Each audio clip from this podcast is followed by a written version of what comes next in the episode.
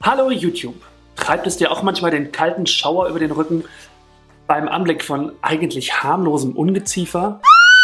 Rauchst du und willst nicht aufhören oder kannst nicht aufhören? Oder kannst du nicht Nein sagen, obwohl du eigentlich Nein sagen müsstest, wenn dich mal jemand bittet? Jetzt mal im Ernst. Man weiß ja eigentlich, dass es total unlogisch ist und sinnlos, aber trotzdem macht man sowas. Warum? Das erkläre ich dir in den nächsten paar Minuten und ich gebe dir eine kleine Einführung in Freuds Psychoanalyse. Zunächst aber zurück zur Spinne. Freud sagte, der Mensch ist nicht Herr seiner selbst. Du und ich und wir alle haben eigentlich gar keine Kontrolle über uns und unsere Taten. Wir sind gewissermaßen Sklaven unseres Unbewussten.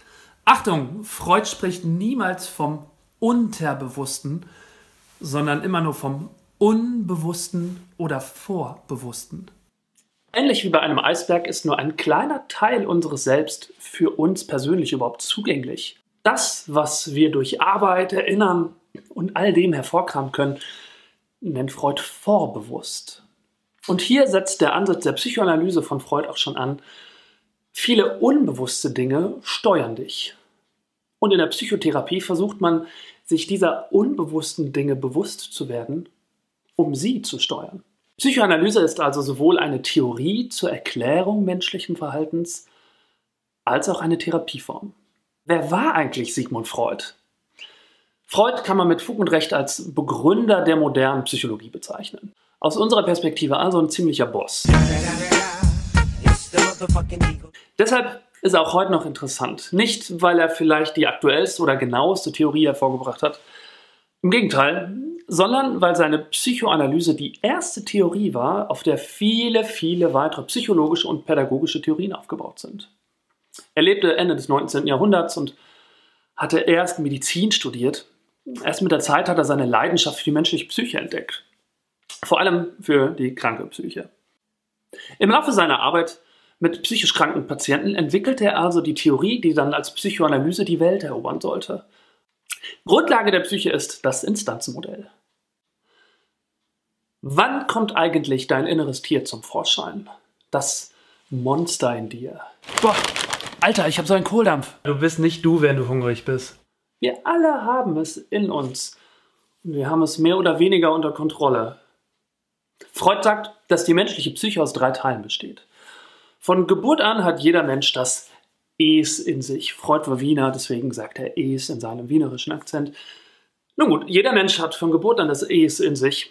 Es ist gewissermaßen unser, unsere animalische Seite, bestehend aus Trieben, Hunger, Sexualität. Klar, hier regiert nicht unser Verstand, sondern unser Körper. Und das ist ja auch erstmal gut, da es sich um sowas wie eine Selbsterhaltungsstrategie handelt. Alles, was der Körper braucht, das steckt hier drin in unserem Es. Man spricht deshalb auch vom Lustprinzip. Jetzt können wir aber nicht immer das tun, wonach uns gerade der Sinn steht. Ein Furz in der Öffentlichkeit ist gesellschaftlich jetzt genauso wenig angesehen wie öffentliches Pinkeln oder freigelebte Sexualität. Deshalb bekommen Menschen im Laufe ihrer Entwicklung von Bezugspersonen Regeln beigebracht, die sie verinnerlichen. Deine psychische Instanz, die genau diese gesellschaftlichen Regeln repräsentiert, nennt Freud Über-Ich. Es fungiert als Gewissen und man nennt es deshalb auch Moralitätsinstanz. Da wir wahrscheinlich zerreißen würden, wenn wir nur aus Engelchen und Teufelchen bestünden, entwickelt sich im Laufe deines Heranwachsens relativ früh sogar eine weitere Instanz, die vermittelt zwischen den Anforderungen des Über-Ichs und den Bedürfnissen des Es. Freud nennt diese Instanz das Ich. Das Ich ist der Vermittler zwischen den Instanzen der Realität, des Über-Ichs und des Es. Freud vergleicht das Ich auch mit einem Reiter, der das Pferd, also das Es, eigentlich gut im Griff hat, nur manchmal geht das Es halt mit allem durch. Und was, wenn die Instanzen jetzt nicht richtig ausgebildet sind? Was passiert bei Problemen, bei Entwicklungsverzögerungen? Hier spricht Freud von Ich-Schwächen. Kennt ihr Menschen, die immer Ja sagen, obwohl sie eigentlich Nein meinen? Ja. Oder Menschen, die sich quasi ohne Gewissensbisse alles nehmen, was sie haben wollen? Hä?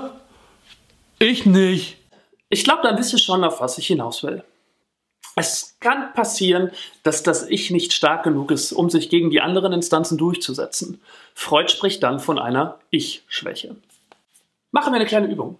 Welches von den drei Beispielen, die ich hier einschwebe, wäre ein Beispiel für ein zu starkes Es und ein zu schwaches Ich? Im Laufe der Entwicklung kann es passieren, dass sich kein ausreichend starkes Ich ausbildet, um den Es Paroli zu bieten. Freud spricht in diesem Fall von Ich-Schwäche in Hinblick auf das Es. In dieser Gruppe von Menschen finden wir vor allem Menschen, die häufig ihren Gelüsten nachgehen, ohne Rücksicht auf gesellschaftliche oder moralische Folgen. Triebtäter etwa im Extremfall.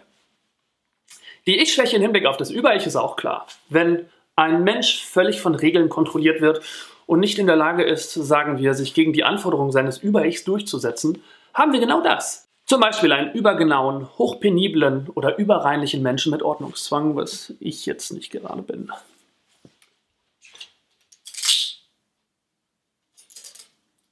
Zuletzt kann auch noch die Realität stärker sein als das Ich. Dann haben wir es mit Mitmenschen zu tun, die den Anforderungen der Realität keinen Widerstand entgegenbringen können. Wow, soweit so gut. Das war schon eine ganze Menge. Ich fasse mal zusammen und dann machen wir hier erstmal eine Pause und du kannst nochmal in Ruhe über alles nachdenken. Sigmund Freud zufolge liegt also der Großteil unserer Psyche im Unbewussten. Nur ein kleiner Teil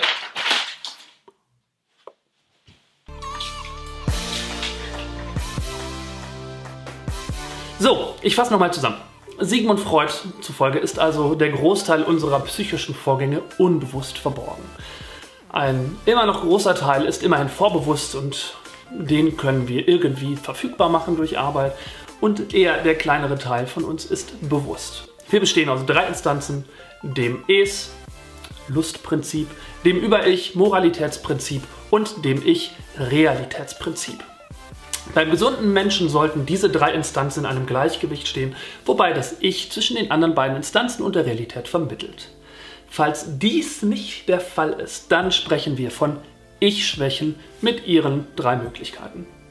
So, das war es auch schon mit dem ersten Teil zu Freuds Psychoanalyse im Rahmen unseres Pädagogikunterrichts. Falls dir das Video geholfen hat oder vielleicht sogar gefallen hat, lass mir doch ein Like oder schreib mir Kommentare, falls du Fragen hast. Ich werde mich bemühen, dir zu helfen und dich zu unterstützen. Oder abonniert mich gleich, um auf dem Laufenden zu bleiben, was Pädagogikthemen angeht und um mich hier auch zu unterstützen. Falls du doch noch wissen möchtest, warum Männer Trennungen oft besser verpacken als Frauen oder wieso jeder Mann eigentlich insgeheim seine Mutter liebt, dann bleib einfach dran für den zweiten Teil zu Freuds Psychoanalyse. Bis später. Ciao.